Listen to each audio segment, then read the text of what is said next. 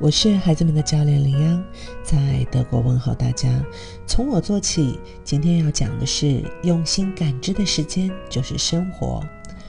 费斯塔曾说过：“我们花费的时间就是给我们一些东西的时间。”本周的这几期呢，都建议家长们从我们自己做起，尝试爱自己，并且每天呢能留出固定的只属于自己个人的时间。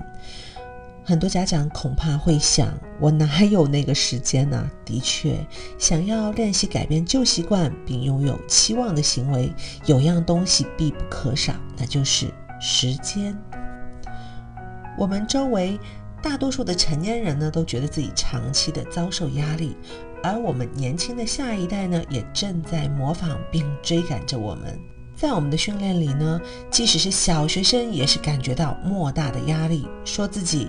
没有更多的时间，时间根本不够用，而青春期的大孩子们就更不用说了。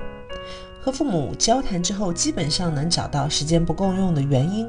那学校里面的学习肯定是排在第一位，还有呢，就是一些额外的补充的学习，比如说像啊行动方啊、学乐器啊、啊连和自己的朋友约见呢，可能都需要相互之间去看时间表凑时间呢。我也知道阅读很好。可是，当做完作业都已经那么晚了，根本就没有时间阅读啊！哎，我是真的好想好好运动，可是我实在太忙了，没有时间再去跑步。这些孩子们的抱怨是不是听着很熟悉呢？大人们经常会说：“我倒是想休闲一下，但实在抽不出时间呢。我一天到晚都在忙。”在我们之前的分享中呢，就多次的提到，孩子们呢，首先是从父母那里学习行为。然后他们在自己的生长道路上，再带着这些最初的发现，并在之后不断的去扩展和修正。我们今天的二十四小时也和以往的任何时候一样，而且它对任何人都是公平的。欧威尔说：“时间并没有比以前跑得更快，但是因为我们太匆忙而错过了它。”我经常看到很多时间赛跑的人，比如说走路、说话、吃饭都快一些，在路上呢开车猛踩油门加塞，听音频呢也都要两倍速才行。嗯，看上去一副很着急的样子，想尽办法想要省下一些时间。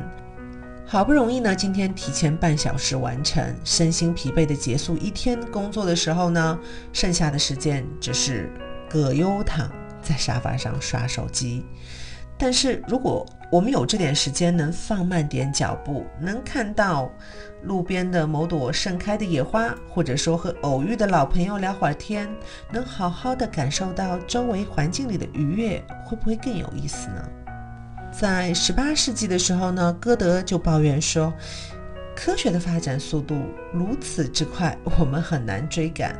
他指出呢，年轻人要以如何快的节奏才能抓住科学发展所带来的各领域的改变，这是无法置信的。我想，如果他活到今天，看到如今的互联网的世界，会说什么呢？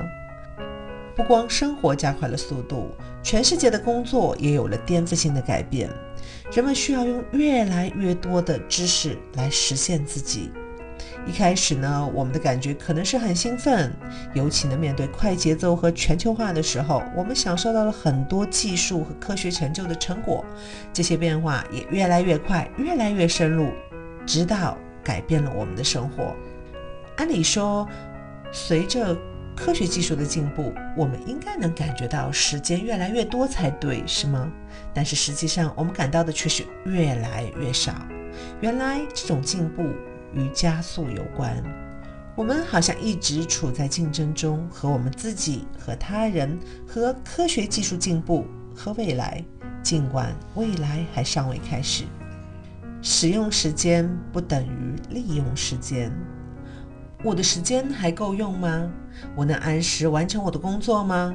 我还能找到哪怕一分钟的时间来陪伴我的家人吗？时间对于今天的家长们来说，呃，似乎是一种奢侈的财富。孩子们也是啊，幼儿园开始呢就操练万般武艺，在学校学习的时候呢，用相同甚至更短的时间学习比我们小时候要多得多的教材。时间没有更多，也不可能更少。我们如果去用心感知时间，可能会发现它其实就是生活。而我们的生活应该是对我们自己和他人都有意义的才对，并且呢，我们用这个生命的长度里的时间去验证属于我们自己的时间与自我实现之间的关系。对于我们自己做的每件事，都可以问问自己：为什么我要这么做？只有这样呢，我们才会想办法获得更高品质的时间，也能更好的照顾我们自己。我们也可以寻求用其他的东西来填补我们的时间。今日互动，想要知道，如果你很忙碌的时候，通常都是什么想法在支持你做完它的呢？如果喜欢我的分享，欢迎点赞转发，谢谢你的宝贵时间。